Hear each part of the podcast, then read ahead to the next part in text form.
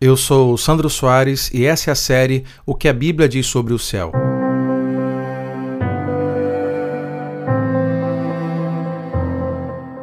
A pergunta que levantamos é o que é o céu? E uma das respostas é que o céu é um lar. O próprio Jesus disse em João 14, do 1 ao 3: Não se perturbe o coração de vocês. Creio em Deus, creiam também em mim. Na casa de meu pai há muitas moradas. Se não fosse assim, eu os teria dito: Vou preparar-lhes lugar.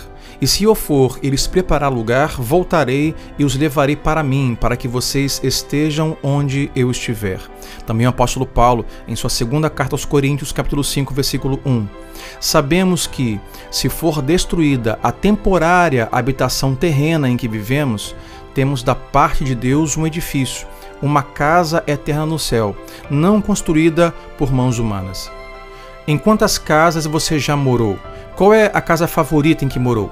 Se houvesse uma casa ou hotel que você já viu ou passou uma temporada e pudesse morar, qual seria? Para a maioria das pessoas, o maior investimento de nossa vida é nossa casa. O local onde mais criamos experiências, onde celebramos as festas e descansamos nas férias. A maioria das pessoas odeia se mudar.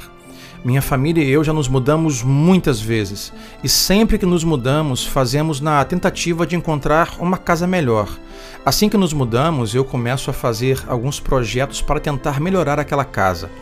Uma casa significa duas coisas: pessoas e um lugar. Por várias vezes ao longo dos anos, minha família e eu fizemos algumas viagens de férias e algumas delas nós ficamos mais de 10 dias fora de casa. Em um dia, um de nossos filhos disse que sentia falta de casa. Eles estavam olhando para onde moravam e queriam voltar. Perguntei-lhe se voltar para casa sem a família ainda seria uma sensação de casa. Disseram que não, porque o lar é um povo, as pessoas e um lugar. Mesmo que estivessem no mesmo lugar, sem as pessoas que chamam de família, não seria uma casa.